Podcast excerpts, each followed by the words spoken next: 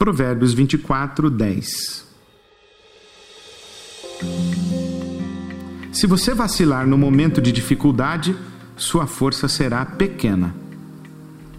A Bíblia conta a história de Esther, uma mulher judia que se tornou rainha da Pérsia ao ser esposada pelo rei Xerxes. Certo dia, um dos oficiais do rei resolveu perseguir os judeus que viviam no império de Xerxes. E entre os oficiais do rei havia um judeu chamado Mardoqueu, que era também primo da rainha Esther. Quando ficou sabendo do plano de perseguição contra os judeus, procurou a rainha e insistiu que ela intercedesse junto ao rei em favor do seu povo. As palavras de Mardoqueu para a rainha Esther foram as seguintes: Não pense que por estar no palácio você escapará enquanto todos os outros judeus forem mortos.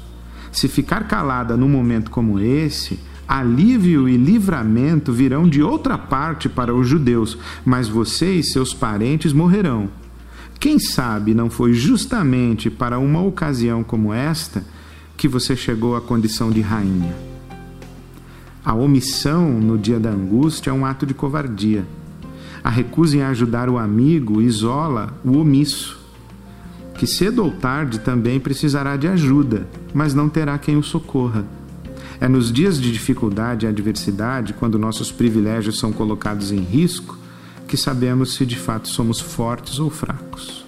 Pessoas grandes se arriscam em defesa da justiça e em socorro dos injustiçados e necessitados. Pessoas grandes não são fracas no dia da angústia. Pessoas grandes não vacilam no momento da dificuldade. Esse é mais um provérbio sobreviver porque viver é mais que sobreviver.